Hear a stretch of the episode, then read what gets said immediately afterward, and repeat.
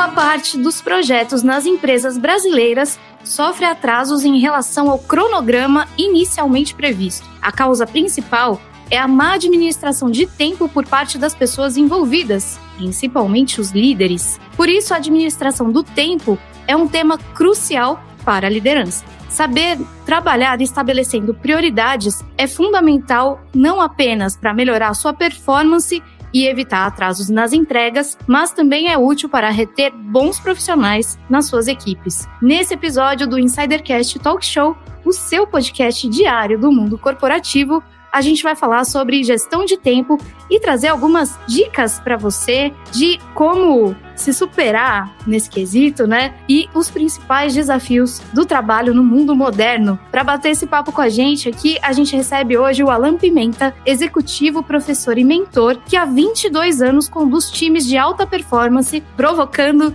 líderes a se transformarem todos os dias diretamente do campo de batalha em grandes empresas como Ambev, Inglesa e Natura, onde ele atuou por 15 anos. Ele também é LinkedIn Top Voice e podcaster. Ó, oh, nosso colega aqui de podcast no Papo de Líder. Alan, seja muito bem-vindo ao Insidercast. Olá, olá, muito obrigado pelo convite. Estou bem feliz de estar por aqui e falar com essa, com, com essa galera, com os insiders. Muito feliz mesmo. Para mim é uma alegria. Obrigado. Para nós também, Alan. Para começar, já vou te perguntar. Em algum momento, a gestão de tempo já foi um desafio para você? Você parece assim tão organizado, né? Que sabe ali gerenciar o seu tempo, né? Os seus recursos, o tempo que a gente diz que é o recurso mais valioso que não volta, né? Você já teve algum tipo de dificuldade, de desafio é, durante a época que você foi líder para lidar com esse quesito? Queria que você exemplificasse aqui para os insiders para mim e para os meninos que daqui a pouco vão estar aqui com a gente. Sim, sim. E, e o fato, assim, falar você é organizado, se você perguntar para minha mãe, ela vai dizer que não, que você tá louco. isso, isso não é uma verdade, sabe? Eu tô há 22 anos liderando outros líderes, na verdade, estou no campo de batalha até hoje, estou na Natura já fazem 15 anos, então eu fico aqui com essa vida dupla, né, de manhã, de manhã Clark Kent, à noite Super-Homem. então minha vida de podcaster, ela vem acompanhando essa trajetória nos últimos quatro anos anos. Mas, na verdade, há uns oito anos atrás, uns ou melhor, quase 10 anos atrás, eu tinha uma vida bem desregrada, sabe? Na época eu morava no Rio de Janeiro, já trabalhando na Natura e assumindo uma série de responsabilidades e muito focado no trabalho, eu fui descuidando aos poucos das outras partes, sabe? Minha vida social desandou, minha vida física, o meu físico desandou, eu estava engordando, eu não tinha hora para almoçar, não tinha hora para fazer nada. Eu acordava muito cedo, ia para o trabalho e, e, voltava do trabalho, ia para casa, ficava trabalhando em casa até muito tarde, quase não dormia. Eu precisei recorrer a uma terapia, precisei repensar meus hábitos, repensar minha rotina porque eu cheguei à conclusão de que sim, se, a, se, o dia tivesse 48 horas, eu iria ocupar as 48 horas com trabalho. E quando eu falo que eu dormia pouco, era coisa do tipo assim: dormia duas, três horas por noite durante oito meses seguidos, né? E ia no médico e falava, ah, mas você não sente sono durante o dia? Não, não sinto. Tá, então tá tudo ok. falei, não, não pode, tá ok. Tem alguma coisa de errado. Aí na época eu comecei a estudar algumas técnicas de produtividade. Eu entendi que o meu jeito de atuar, se eu não tivesse organização, eu ia me perder. Eu acho que a desorganização era a raiz de, da maior parte dos problemas. E eu precisei tomar essa rédea, sabe? E realmente puxar para mim essa responsabilidade, eliminar algumas coisas, repensar a forma de fazer fazer. A partir dali, acho que as coisas todas caminharam de uma forma muito mais fluida, sabe? De resultados vindo melhores, das pessoas conectando mais, eu conseguindo ter qualidade de vida, emagrecendo, é, dando uma melhorada em todos os meus indicadores de saúde também. Foi, para mim, foi transformador. E hoje eu consigo ter essa vida de executivo, cuido de uma equipe de 15 gerentes, com bastante problema no dia a dia para resolver e ainda conduzindo esse trabalho na rede social, né? Trabalhando principalmente no LinkedIn, no Instagram, colocando podcast no ar todo santo dia. Então, hoje, com essa organização, consigo fazer tudo isso e ainda ter minha vida em família aqui, ter, minha, ter os cuidados que, que tem que ser tomado dessas partes principais da vida, né? Então, sim, já foi um problema sério. Hoje já está mais bem mais organizado. Hoje eu posso dizer que eu tenho uma vida bem tranquila, apesar de fazer muita coisa. Olha, Alan, a gente aqui compartilha um pouco de, disso que você falou, principalmente no quesito de publicar podcast todo dia. A gente sabe o quanto é desafiador, como diria Clayton Lúcio. É, não é fácil. E se a gente não tiver essa gestão de tempo, fica mais difícil ainda, né? Mas já que eu mencionei os meninos, vou chamar-os aqui para compor a mesa com a gente. Primeiro, ele, que é o senhor organização em pessoa. A pessoa, assim, que, que fala que a gente tem que chegar sempre, no mínimo, 10 ou 15 minutos antes nos compromissos. Ele é muito disciplinado com isso. E ele disciplinou o nosso outro sócio aqui, que nós chamaremos depois, o nosso outro host, que tá, assim, o orgulho de titia, acordando seis da manhã, com as galinhas, tomando café da Xuxa, como diria Fábio Oliveira, que vai vir agora nas asas dos pombos de Osa aqui, adentrar a nossa conversa. Então, já que eu já introduzi ele aqui no, na apresentação, Fábio Oliveira, você é um exemplo de pontualidade, não é mesmo? Você ensinou ele. Vou chamá-lo aqui, ó. Já vou fazer hoje diferente.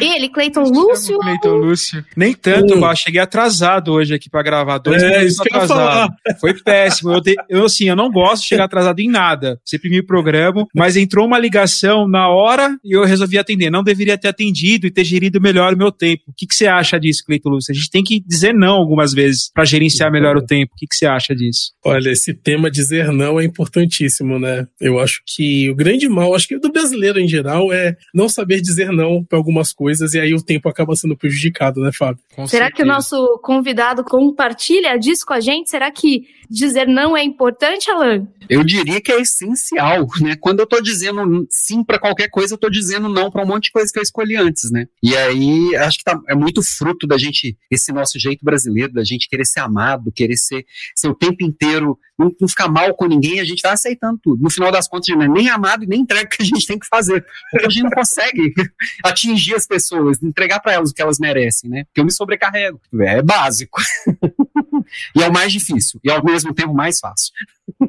Eu acho que o tempo é o bem mais precioso que a gente tem e normalmente a gente usa como se fosse o mais abundante, né? E passa por essa história também de não saber dizer não. A Bárbara falou que eu sou uma pessoa, entre aspas, indisciplinada. Realmente, uhum. né? Eu não trabalhava muito tempo no mundo corporativo, então, cara, eu fazia meus horários, era uma pessoa assim, sabe? Zen, vivia de minha arte. Mas aí quando eu comecei a trabalhar com esses dois loucos aqui no Insidercast, eu tive que começar a me policiar. E, cara, é, voltando a falar sobre dizer não, é muito engraçado, né? Que a Bárbara falou que agora eu acordo 6 horas da manhã e realmente eu acordo. Mas pra mim acordar às 6 horas da manhã, eu tive que dizer não pra uma porrada de coisa. Então, tipo, uhum. não pra seriado, não pra ficar enrolando no, no WhatsApp, no Instagram, porque se a gente for ver as redes sociais, a gente fica zapeando ali horas e horas e nem percebe. Mas vamos lá. Eu queria começar, é, te fazer uma pergunta assim e também uma provocação, né? Por que a gestão de tempo é um dos maiores desafios na liderança moderna? E a provocação é a seguinte: seria por causa da insegurança dos líderes atualmente, que acaba, através dessa insegurança, centralizando muitos cargos e muitas obrigações neles e não delegando as tarefas para as outras pessoas? Seriam essas duas coisas que realmente dificultam a gestão de tempo? Sabe, Cleiton, eu acho que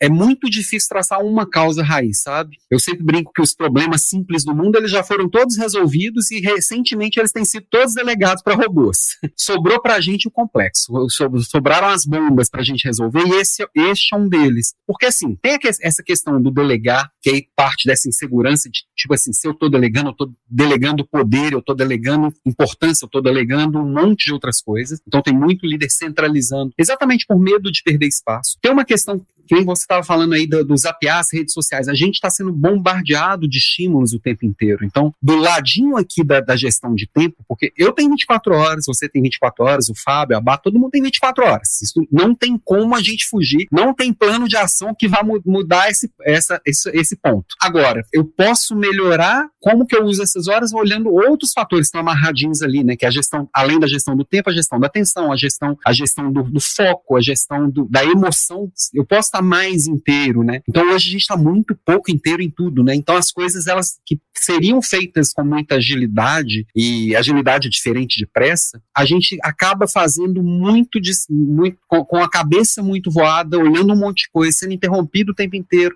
tendo que falar sim para um monte de gente que eu quero que me ame no meio do caminho, e aí as coisas não são concluídas, as coisas não rendem, não rendem, não rendem. Então, é fruto sim dessa, dessa insegurança, que mais do que nunca, como está tudo incerto, eu não sei exatamente onde é que eu vou estar tá amanhã, onde que o mundo vai estar tá amanhã, o que, que o Putin vai resolver amanhã, que pandemia que vai aparecer depois de amanhã, então eu tô incerto, tá tudo incerto, então tem que me agarrar tudo. Aí eu me perco porque é tanta coisa que falta foco, falta prioridade, e aí não tem 24 horas que dê para ninguém mesmo. Que a gente acaba que não sabe nem como que, que esse tempo tá vazando pelos nossos dedos, porque eu tô lá zapeando na rede social quando eu vejo passaram duas horas. Porque eu quero estar tá por dentro, porque eu não quero perder nada. Se eu não for olhar para a rede social, eu não sei o que, que tá acontecendo, e alguém vai me perguntar de alguma coisa e eu tô por fora. E ninguém quer estar tá por fora. É, você matou uma boa charada. As redes sociais hoje são um dos maiores vilões da perda de tempo. Eu mesmo aqui, muitas vezes eu estou trabalhando, escrevendo algum texto, planejando algum, alguma ação e me pego pegando o WhatsApp já para responder na hora. Eu estou tentando me controlar, eu, eu, acho que é um exercício que eu tenho que fazer diariamente. Eu já quero responder na hora que a pessoa manda. E não, gente, é, é, é falar não também para mensagem do WhatsApp, talvez colocar até no modo avião o celular, Sim. enquanto você está criando alguma coisa. E eu tenho tentado fazer isso em blocos de horas horas, pelo menos uma hora fechado o WhatsApp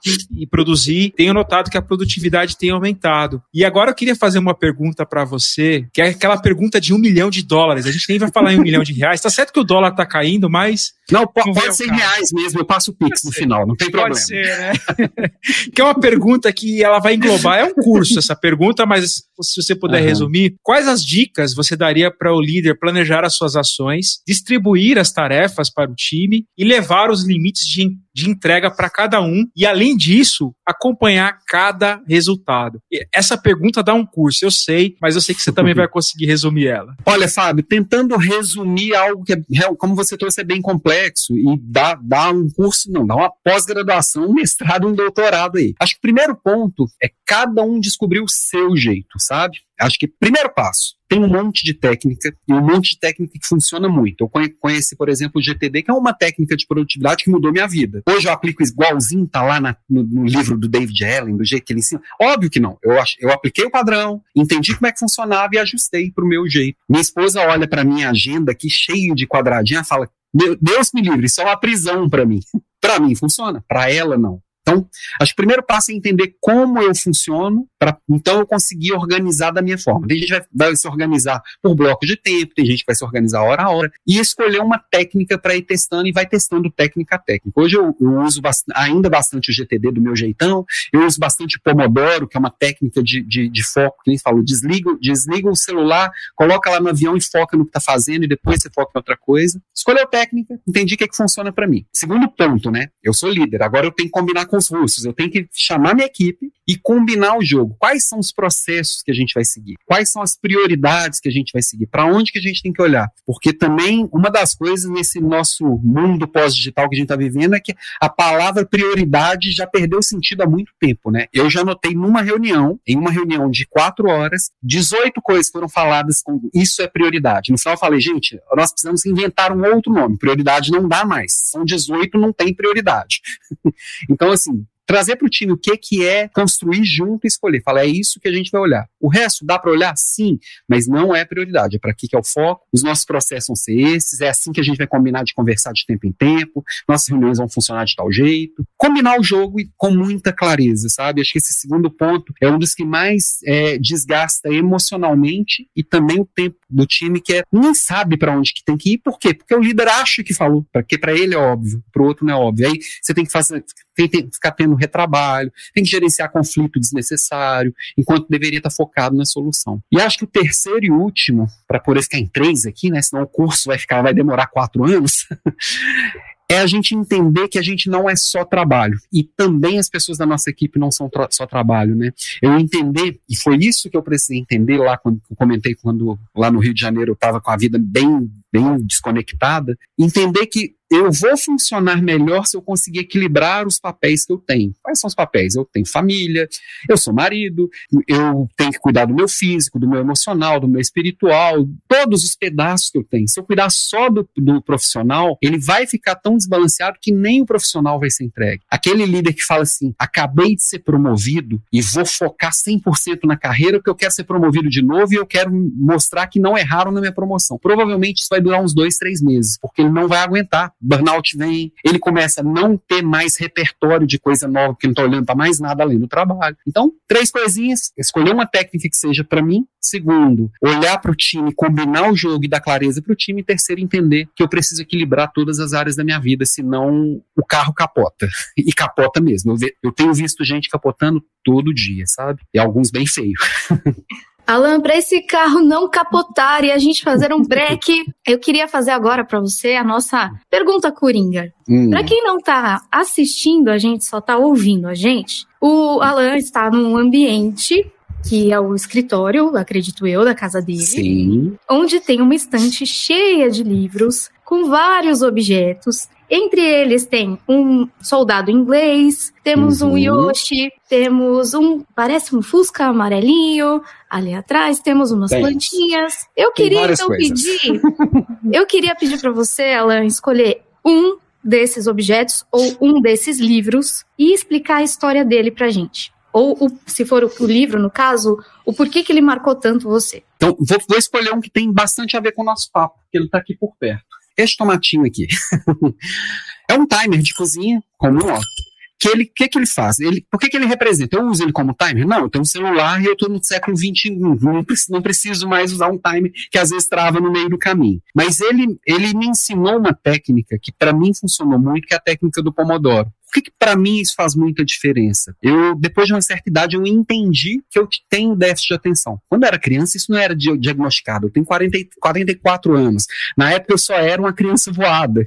Uma criança que não entendia bem as coisas. E eu sempre achei que eu não tinha isso porque eu ia bem na escola. Que é um mito de que todo TDAH não vai bem na escola. Então, eu, eu tenho naturalmente a cabeça muito voada, eu me distraio facilmente. E o Pomodoro é uma técnica que você vai marcar ali 25 minutos que você não vai fazer mais nada, mais nada nada. Eu vou desligar o, o, o, avião no meu celular, vou trancar a porta aqui do meu escritório, e sim, aqui é o escritório que eu produzo, eu brinco, que é a minha estação de bem-aventurança. Eu entro aqui sete horas da manhã, depois que eu já dei uma corrida, e vou abrir essa porta aqui de novo, às vezes às 18, hoje vai até mais tarde um pouquinho, porque nós estamos fazendo a gravação, depois eu vou dar uma aula toda quarta-feira à noite, eu dou uma aula aberta na, na, no, no LinkedIn, no YouTube também, então esses dias vai até um pouco mais tarde, mas em geral, 5 e meia, 6 horas eu abro aquela porta e largo o que eu produzi aqui dentro, aqui dentro, amanhã cedo eu volto. Então, eu precisei ter esses momentos de foco total. Eu olho para o que eu estou fazendo agora. O que, que, eu vou fazer depois? Não faço a mínima ideia. A hora que eu terminar, eu olho. Eu precisei fazer isso. Para mim, pro meu jeito, como eu falei, primeira coisa, procure o seu jeito. Pro meu jeito, me ajudou a organizar muito, porque eu perdia muito tempo pulando de uma coisa para outra. Se multitarefa não funciona para ninguém, para mim é pior de todos, tá? Porque eu, eu me perco em todas as coisas que eu estou fazendo. Então, meu objeto é esse tomatinho aqui, que ele, é, ele, ele é mais simbólico mesmo, porque essa técnica, para mim, faz muita diferença, sabe? Poxa, sensacional, Aula, que legal. A pergunta que eu queria fazer, ela parece simples, mas eu acho que é bem complexa, que é a seguinte, né? Como o líder ele pode elencar melhor as suas prioridades para os projetos serem entregues no prazo? Eu pergunto isso, pode parecer fácil, mas assim, uhum. definir prioridades é um assunto extremamente desafiador, né? Eu já me peguei, por exemplo, quando eu comecei a fazer as minha, minha agenda da semana, passando horas e horas elaborando ela e pensando o que, que é prioridade e o que, que não é.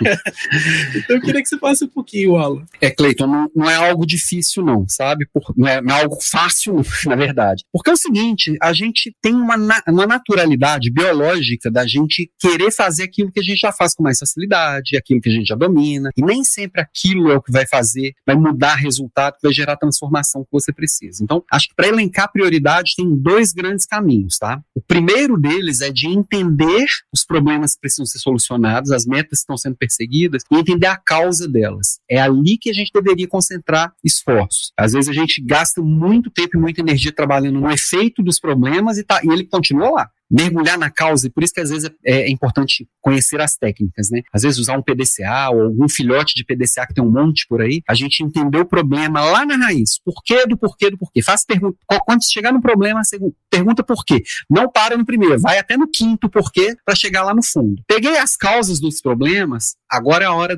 de negociar, que é o segundo pedaço também que muito líder erra. E acha que negociar é só negociar com, com o chefe do chefe, né? Eu negociar com o meu chefe e depois mandar a minha equipe fazer. Isso não funciona também. Eu preciso negociar com o meu gestor, ver se aquelas, aquelas prioridades que eu escolhi fazem sentido. Nas prioridades da semana, que vão ser desdobramento de prioridades de mês, de ano, é mais fácil. Então, talvez eu não preciso falar com ele toda semana. Já está combinado, eu só estou desdobrando aquilo, né? Agora, com a minha equipe é o principal porque são eles que vão fazer. O líder ele vai, vai obter resultados sempre pelo esforço do outro, pelo engajamento do outro. E aí, se as pessoas não entendem que, aquele, que aquela prioridade é uma prioridade dela também, ela não vai fazer para jogar, ela não vai jogar para ganhar. Eu vou fazer meu, que o meu chefe mandou e eu vou mostrar para ele que a escolha dele não foi boa. E às vezes vai se esforçar até para não dar errado, para não dar certo, porque não foi combinado, não foi construído junto. Quando a gente constrói junto, a gente abre essa análise de causa e vamos escolher o que a gente vai fazer, do lá negociar e volta e fala assim: conseguiu, o plano que vocês fizeram é o que a gente vai seguir, as coisas caminham. E aí, a hora que aparecer alguma coisa que não era prioridade, que alguém está cobrando, olha, isso aqui não tá legal, fala assim: opa, tá combinado que eu não estou olhando para isso agora. Daqui seis meses volte aqui. Não faça da sua prioridade a minha prioridade. Acho que é uma, é uma frase que, às vezes, quando, quando se eu falar, eu sou agressivo, mas a gente precisa praticar ela no dia a dia. Que toda hora que eu paro o que eu estou fazendo, que é importante para mim. Para atender uma ligação do Cleiton, uma ligação do Fábio, pedindo alguma coisa e eu não falo não, eu estou dizendo até pro meu subconsciente. Fala assim: a sua agenda não é tão importante assim. Você parou para atender qualquer coisa que te pediram. E aí todo mundo começa a olhar e fala assim: não, o Alan ele, ele não, não leva a sério aquilo que ele escolheu. Porque toda hora ele para para fazer outra coisa, né? E aí nessa busca que a gente estava falando de ser amado, de ser, de, do que vão pensar de mim, eu passo a não ser respeitado. E aí perdeu tudo, não adianta, não tem agenda, não tem prioridade que dura mesmo. Então acho que seria por aí. Negociar, escolher, entender as causas e negociar bem com as pessoas e depois do combinado, cumprir o combinado. Né? Acho que é o caminho, na minha visão. Além, ainda falando em priorização, a gente sabe que a tecnologia, ela nos auxilia muito, joga muito a nosso favor com relação à organização do tempo. Sim. Você falou aí da, da técnica, né, técnica Pomodoro, tem aplicativos que auxiliam você a utilizar a técnica Pomodoro, que é incrível. Mas a gente tem outras técnicas não tão tecnológicas, como por exemplo o Excel já, já funciona bem, a pessoa se adapta, uhum. ou utilizar sistemas como o Trello, né? Tem muita gente utilizando hoje o Trello para se organizar nas tarefas rotineiras. Uma agenda, nem que seja de papel, mas a gente tem várias agendas disponíveis aí na internet, Google Agenda, totalmente gratuitos. Mas eu queria saber de você quais são os métodos e ferramentas que você acredita que são mais efetivas para gestão de tempo e delegação de tarefas para os membros do time. O que facilita no teu dia a dia? Olha, Fábio, a gente tem tanta ferramenta que às vezes a gente se perde com elas, né? Hoje, o que, que eu estou utilizando? Depois de experimentar 500 coisas, o que, que, que, que eu uso que funciona efetivamente? Com a minha equipe da Natura, eu uso o pacotão da, da Microsoft, que tudo se conversa, as buscas são muito simples, o Outlook ele consegue, eu consigo organizar o Outlook para ele trabalhar quase que automaticamente, organizando as minhas mensagens para mim. Então, a hora que eu paro para ler e-mail, eu consigo ser muito mais eficiente. Delegação de tarefa a gente acaba fazendo via, via Outlook, Teams, né? A gente consegue ir trocando e delegando. Então, funciona muito bem como plataforma de comunicação. Eu aplico o método GTD purinho dentro do Outlook, usando pastas e usando categorizações. Então, quando a gente abraça uma ferramenta, a gente tem a oportunidade de entender ela a fundo e aplicar. No meu trabalho aqui da rede social, trabalho basicamente eu, a Débora, que é minha esposa e minha sócia, e o Guilherme, que nos ajuda aqui com todo o processo. Nós estamos começando a experimentar o ClickUp, que é um, que é um aplicativo que eu não conhecia, que, pelo que eu entendi, ainda estou aprendendo a usá-lo, é, ele é um Trello melhorado. Por que, que eu não estou usando as outras ferramentas com eles também? Porque a gente está experimentando uma coisa mais visual e mais simples. Porque a Microsoft ela é muito completa, mas tem uma curva de aprendizado maior. Eu imagino que vai ser mais simples essa gestão do dia a dia em termos de gestão de tarefas. Como eu trabalho na Natura como equipe comercial, não tem tanta tarefa, tem mais acompanhamentos e pendências de problemas mesmo, sabe? Eu não tenho um projeto que tem uma tarefa que depende de outra, é um pouco menos complexo nesse sentido. Microsoft funciona melhor. Então eu tô com esses dois ambientes, assim, pensando no, no Clark Kent, no Super-Homem aqui, é como eu estou gerenciando. Mas eu tive que enxugar para poder conseguir maior eficiência. Teve uma época que eu estava usando muita coisa, já experimentei Trello, já experimentei é, Slack, já experimentei um monte de coisa. No final das contas, voltei lá para o pacotão básico da, da, da, da, Microsoft e no dia a dia aqui, estou experimentando agora, então não posso dizer muito ainda, porque estou usando tem pouco tempo o ClickUp. Ele parece bem interessante. Alan, agora falando em desafios no sentido de super-heróis, né? de você falou aqui, né, do super-homem, do Clark Kent. Queria saber qual que é o grande desafio ou qual é a grande dor do seu mercado. Vou pegar aqui os meus dois papéis, então. Quando eu penso no meu mercado aqui, mercado de cosméticos, onde eu estou trabalhando aqui mais diretamente com a minha equipe no dia a dia, o desafio é continuar crescendo e ser flexível como o mundo exige. Eu estou numa multinacional enorme. É, hoje, a Natura Co é dona de marcas como Avon, como The Body Shop, Aesop. Então está espalhado no mundo inteiro e a gente, como tudo que é grande, às vezes tem muita dificuldade de se deslocar e de se movimentar e de se ajustar. Então acho que o grande desafio é não perder o timing das coisas e continuar se fazendo relevante, continuar se fazendo é, inovadora nesse sentido. E eu, como equipe, que é uma equipe da área comercial, que a gente está fazendo isso acontecer no dia a dia, é manter todo mundo conectado e todo mundo atualizado. Eu comando diretamente 15 gerentes, indiretamente 35 mil consultoras. E fazer todas essas inovações chegarem para 35 mil consultoras é um desafio enorme todo santo dia, tá? Olhando para o meu trabalho no digital, que está tomando um, um rumo, uma direção legalzinha, acho que o grande, o grande desafio é se fazer relevante num mar de tanto ruído. Então, por exemplo, eu falo bastante de liderança, falo bastante de produtividade, falo de desenvolvimento pessoal, só que cada um desses assuntos tem 200 pessoas falando. Por que, que eles vão parar para me ouvir?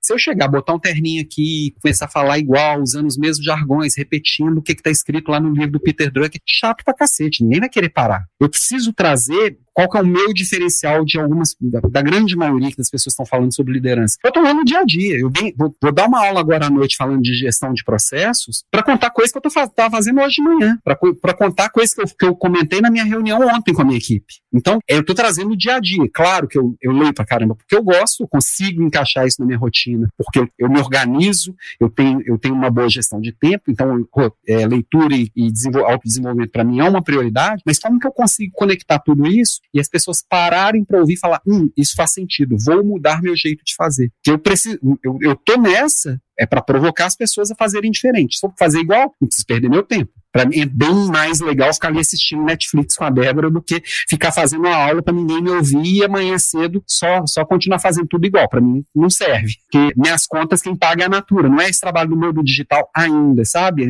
Ele pode ajudar, já vem entrando algumas coisas, já, já vem produzindo bons frutos, mas não, eu não entrei nisso para isso. E a transformação que para mim faz sentido. Então eu tô equilibrando. Os grandes desafios então são esses. No digital é que as pessoas parem, ouçam e falem assim, hum, isso faz sentido. Ou não, pelo menos falem assim, eu acho que isso é besteira por causa disso. Vamos conversar. E vamos chegar num, em algo diferente, talvez melhor do que eu tenho, melhor do que você tem, e a gente chegue em algo que vai fazer diferença para as pessoas mesmo. É isso que eu acredito, sabe? Alan, nem fala de Netflix que eu, eu tô correndo já. Aquilo ali, meu Deus, você clicou, você já perdeu duas horas, só de clicar ali já para ver alguma coisa. Meu Deus do céu. E, e, é interessante você ver duas horas de Netflix, não necessariamente de filme ou de série. Você fica lá zapeando na Netflix por duas horas. Quem, quem nunca, enquanto tá, com, tá preparando o almoço, se preparando para comer, foi, ah, vou, vou procurar alguma coisa aqui para assistir enquanto eu almoço. É você isso. vai dando uma gafada e procurando, dando uma gafada e procurando. Quando você vê, você já terminou de comer e você não viu nada. Nada, exatamente. É, realmente, realmente a, a comunicação tem que ser atualizada, atual. Então você pode ensinar assim conceitos para as pessoas, mas de maneira atualizada, mas ela tem que ser humanizada para ser atraente, né? E esse é o grande uhum. desafio do comunicador hoje em dia, né? Humanizar Sim. a comunicação, ser divertida e ainda assim entregar conteúdo. Cara, é, é. tá ficando desafiador, mas é bom. Assim. Cada dia mais.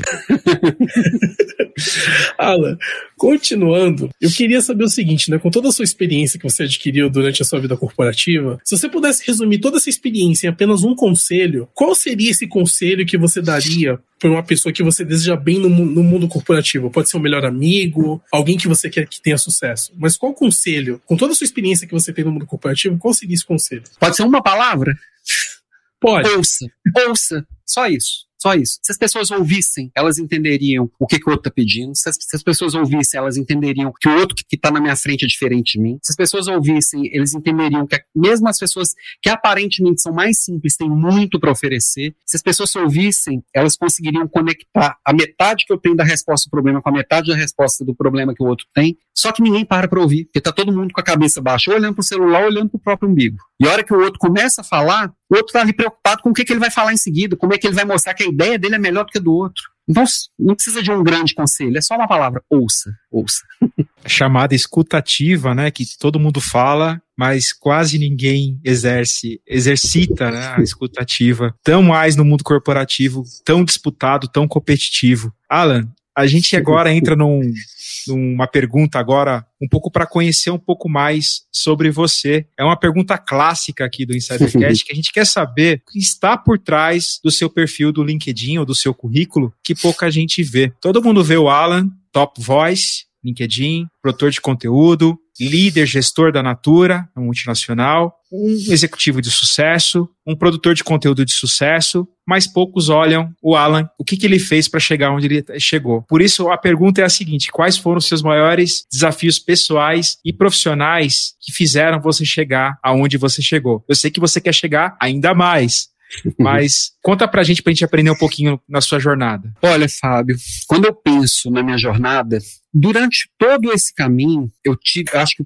eu, eu, tive muita dificuldade de me fazer ser entendido. Eu, eu, sempre com a cabeça conectada em milhões de coisas ao mesmo tempo, eu fazia umas conexões meio improváveis, e aí eu falava, as pessoas não entendiam, aí eu ficava bravo, e às vezes eu brigava, às vezes eu arrumava confusão. E aí, nesse meio do caminho, eu percebi que primeiro eu precisava parar, me entender, organizar minha ideia, respirar e colocar para fora, sabe? E aí não falo que foi um desafio vencido, sabe? Que é um, é um desafio de todo dia, que às vezes a gente acha que pro outro é simples entender aquilo que a gente tá falando, porque, mas ele não tá dentro da minha cabeça. E aí quando eu percebo, eu já despejei tudo de uma forma torta, e o que era para ser uma geração de valor virou uma geração de confusão. E às vezes eu me percebo arrumando confusão por, por não organizar antes de colocar para fora. Então, para mim, um grande desafio sempre foi esse. E aí extrapola, né? Trabalho, extrapola a forma que eu vou construindo aqui o, o meu trabalho, o meu podcast aqui, que já vai para mais de 400 episódios. Às vezes eu solto um episódio que eu solto todo dia e, e, e eu precisei me organizar de um jeito que eu grave e, e boto para rodar sem muita edição e sem muita inventação e muita cortação. Quando depois que eu publiquei, eu falo assim, putz, saiu torto. Não tá, já, teve, já teve podcast que eu pensei, hoje eu vou explicar o de ontem. e às vezes no dia a dia, eu vou fazendo isso com a, minha, com a minha família, às vezes eu vou fazendo com meus pais, às vezes eu vou fazendo, porque isso de, às vezes, me atropelar nas ideias, sabe? Então, se eu olhar para minha trajetória inteira, e aí não só profissional, de vida mesmo, eu acho que seria isso. É, por mais que hoje eu te, esteja aqui, eu possa, possa me dizer comunicador, né? Tô lá como uma das principais vozes do LinkedIn, então eu tenho que assumir também a postura de um comunicador, e tô aqui conversando com vocês como um comunicador, a minha maior dificuldade é comunicação, porque essa comunicação do dia a dia, que às vezes assim, é a comunicação que, que, que de troca, né? Você fala, eu pego devolvo, e devolvo, e a gente vai trocando.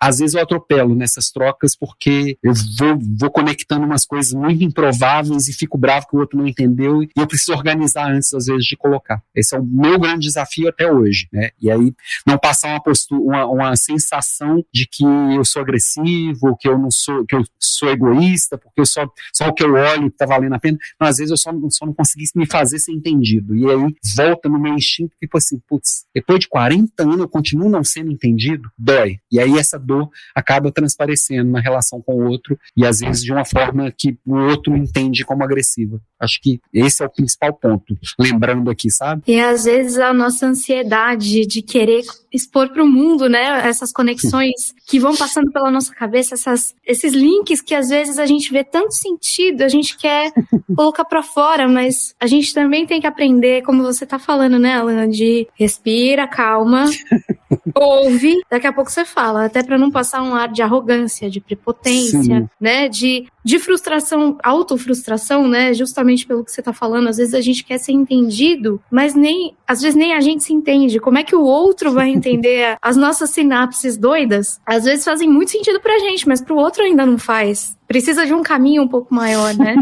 compartilho um pouco dessa, dessa mesma dor, assim. Tô, estamos é no mesmo barco. É complexo. São São e às vezes quem, complexas. E às vezes quem a gente está mais querendo ajudar é quem menos a gente entende, porque a gente está querendo ajudar tanto que a gente atropela o outro, não enxerga o outro, e aí ele é o que sai mais ofendido da história, que é o mais doido ainda, né? Exato. Ai, Alan, agora de novo sou eu hoje que dou aqui as más notícias de que ah. chegamos ao final do episódio já. Passou muito rápido. Meninos, é. microfones abertos, por favor, para um, dois, três e. Ah, ah esse episódio. Não acredito, Poxa, foi muito rápido. Olha, a gente priorizou tanto essa questão do tempo, a gente se organizou tanto aqui com o tempo. O Alan foi tão preciso nas respostas que ele passou muito rápido por aqui. Voou, não é? tem que voltar. Voou. Tem que voltar. Vai ter que Mas fazer a parte 2 aqui. Que episódio bom é aquele episódio que fica à vontade de quero mais. É isso aí, verdade, verdade. e aí, mas só, só agendar que tô de volta. para mim o papo foi ótimo também. Se você insider que é Alan de volta, manda um recado pra gente, hein? Alan, então, pra, pra gente se despedir hoje, neste episódio, nesta primeira parte, eu queria que pedir, então, para você deixar as suas redes sociais, né? Você uhum. que é uhum. LinkedIn Top Voice, e também um recado para os nossos insiders. Bom, o jeito mais fácil de me achar é alampimenta.com.br, Alan com dois L's. Procurar Alan Pimenta com dois L's, você vai, vai me achar e vai achar um meu xará. Tem um xará, tem um outro Alan Pimenta falando de contabilidade, também dando aula, super competente na área dele. Mas o que fala de liderança sou eu. e eu tô bem ativo principalmente no LinkedIn e no Instagram, tá? No Instagram eu mostro um pouco mais do meu dia a dia, no LinkedIn eu, é onde eu consigo abrir mais conversas, que eu, geralmente eu coloco lá minha provocação de manhã cedo, né, que é um podcastzinho de 3, 4 minutos, e aquele é só a abertura da porta pro vamos conversar. Vai lá que a gente vai conversar todo dia. Um pouquinho do que a gente viu aqui é um pouquinho do que rola no meu, no meu LinkedIn todo dia. E acho que um recado final é voltando até num dos nossos papos, numa das coisas lá do início, né? A gente tá falando aqui de rede social, e lá no início a gente falou assim, pô, mas rede social é um dos grandes vilões. Ela pode ser um grande vilão, se a gente não tiver consciência do porquê que a gente tá nela e o que que a gente tá fazendo ali. Hoje a rede social é um dos ambientes que eu mais construo relação, é um dos ambientes que eu mais aprendo. Então ali eu vejo alguém que eu admiro falando de um assunto, eu vou atrás daquele assunto, eu compro um livro, logo depois eu pego aquele livro, eu já vou lá no que eu gostei, vou lá no final, vejo quais, quais são as referências bibliográficas daquele autor, então um livro puxa outro. Quando vê, eu já comprei um curso. Então, assim, é onde me abrem muitas janelas, mas porque eu tô lá com consciência, tem hora para entrar, tem hora para terminar, então eu consigo fazer dessa hora na rede social muito produtiva também. Então, tô aqui passando minhas redes sociais, mas não é para ser só mais um na timeline, é para poder achar que o que eu tô lá pra, é para ajudar alguma coisa e sugiro que faça a mesma coisa. Se, tá, se entrou no Instagram para se divertir, para passar o tempo vendo coisas legais, coisas bonitas, pelo menos saiba que você tá ali para aquilo e saiba o tempo que você vai dedicar aquilo e não só deixa o tempo rolar. Hoje em dia tem tanta possibilidade que matar o tempo é se matar. Na minha visão é essa, sabe? Poxa, Alan, foi muito legal esse bate-papo. Depois daqui eu já vou te adicionar lá. Quero ser muito seu amigo. Eu acho que deu muito match com a maneira de pensar, então é muito legal quando a gente encontra pessoas assim. Eu acho que a minha, a minha, o meu insight aqui foi parecido com o do começo do episódio, que é o seguinte, né? O tempo ele é um bem mais precioso que nós temos, mas nós damos muito pouco valor para ele. E seja por insegurança, por medo, por indisciplina, nós temos que ter disciplina sim, porque para focar nas coisas que nós queremos é, e atingir os nossos propósitos negócios, nós temos que ter uma gestão eficiente do tempo, sim. Então, como o Alan disse no final aí, é matar o tempo e se matar realmente. E eu concordo com ele super quando a gente fala sobre redes sociais, né? Se você não tem um propósito, se você não faz as coisas com um propósito claro e definido, qualquer coisa que seja maravilhosa, como as redes sociais, como ter a oportunidade de fazer network, acaba perdendo o sentido. Então, se você não tem um propósito quando você entra numa rede social, seja para se divertir ou para ter conhecimento, você vai ficar ali zapeando o tempo todo. Então, insider, faça tudo com muito propósito.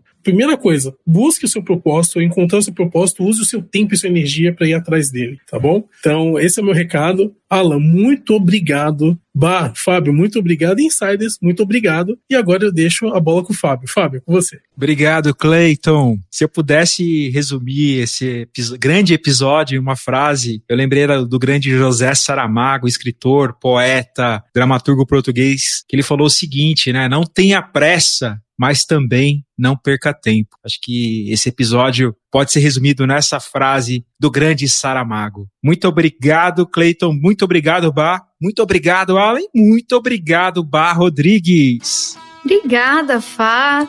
Acho que você não podia ter encerrado de maneira melhor. A frase realmente é um grande resumo desse episódio. Um episódio que, para mim, é, foi tão caro porque trouxe várias dores aqui que me identifico e acredito que muitos insiders também. Primeira delas que a gente falou lá no começo é de falar não, né? E de saber que a prioridade do outro não necessariamente é a minha prioridade. Saber entender o nosso espaço, priorizar o nosso tempo, priorizar as nossas vontades, priorizar aquilo que realmente tem valor pra gente, independente se seja de ser, aliás, na área profissional na área pessoal e ter o equilíbrio de todas essas áreas, né? Saber gerenciar o tempo é saber ter equilíbrio. E não tá errado de pensar em você primeiro, né? Isso a gente também tem que aprender.